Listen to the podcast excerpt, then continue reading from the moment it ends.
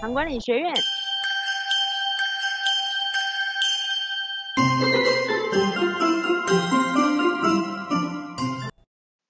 大家好，呃，我是袁俊医师，啊，继续宅哈，那个这个也许这个听完最好是听完，嗯，也也现在我们也没有解封了，我们其实也没有封哈，那看看那个安利数能不能，我许个小愿呐，就是呃不要再在三位数的，我们掉到两位数或是甚至个位数哈，因为这样下来已经呃七天八天了哈，好，大家都辛苦了。好，今天跟大家谈谈饮食啊。饮食其实是，如果看我脸书，我谈最多就是饮食。我的 YouTube 视频也谈最多也是饮食。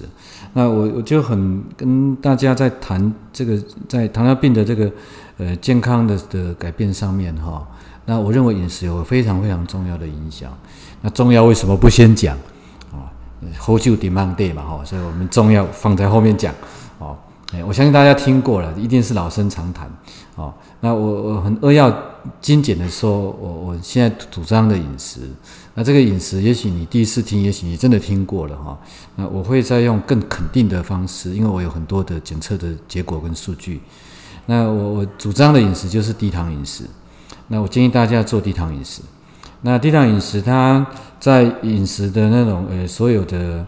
呃，配量上并没有剥夺那种饱足了哈，因为低糖饮食就是少掉米饭啊、淀粉啊、水果啊，因为这个不能怪怪大家有什么对或错，是我们的生活习惯是这样。呃，农业社会啊，现在的社会进进展到呃工业呃现代化的社会之后啊，素食太多哈，那便宜的素食都是都是淀粉的哈，呃，如果去吃牛排比较贵，还是吃。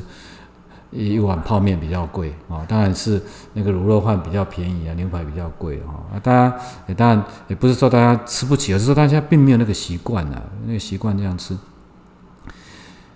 那我我主张的饮食就是一餐的糖量就是一份的淀粉糖量，那一份的天量，我最近在教量化哈，我们有有两个量化方式，大家可以关注我们的一些推播哈。一个量化方式是用汤匙。啊，大概家里喝汤的汤匙，当然你不能拿舀汤的汤匙啊，你这个正在吃粥那种汤匙哈。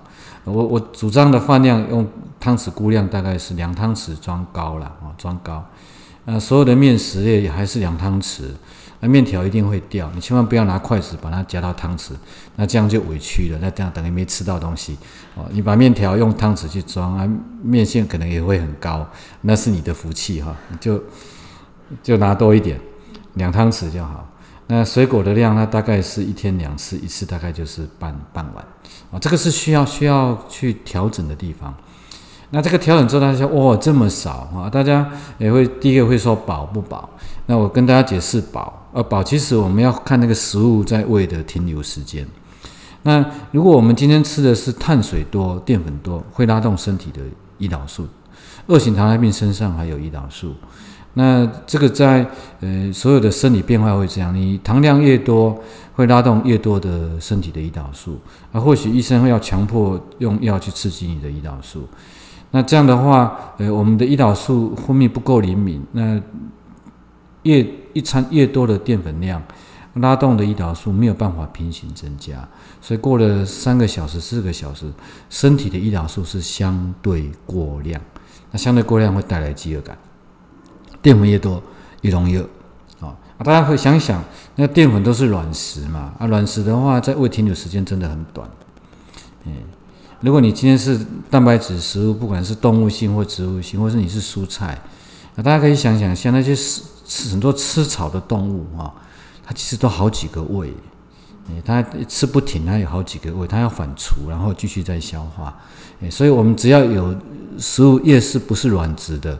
越是那种是有纤维的，它的胃停留时间真的比较长啊。只是你不习惯了，你会觉得说这样吃好像会会饿。那第二就是有没有吃不好啊？其实吃很好啊。糖尿病，呃，以前就叫富贵病嘛，哈啊，富贵。我常跟病人开玩笑，就富贵病，你叫皇帝吃像皇帝呀。呃，这病人是富贵美丽的红帝家，红帝家当然嘛是。很多菜盘嘛，哈，对对，切超嘛，比较多样的蔬菜，比较多的蛋白质，哈。好，那我们教的第二个量化的方式，我们最近在介绍餐盘。那这个餐盘也分格子，那这个要关注我们的脸书哈，我们脸书里面有有有贴哈。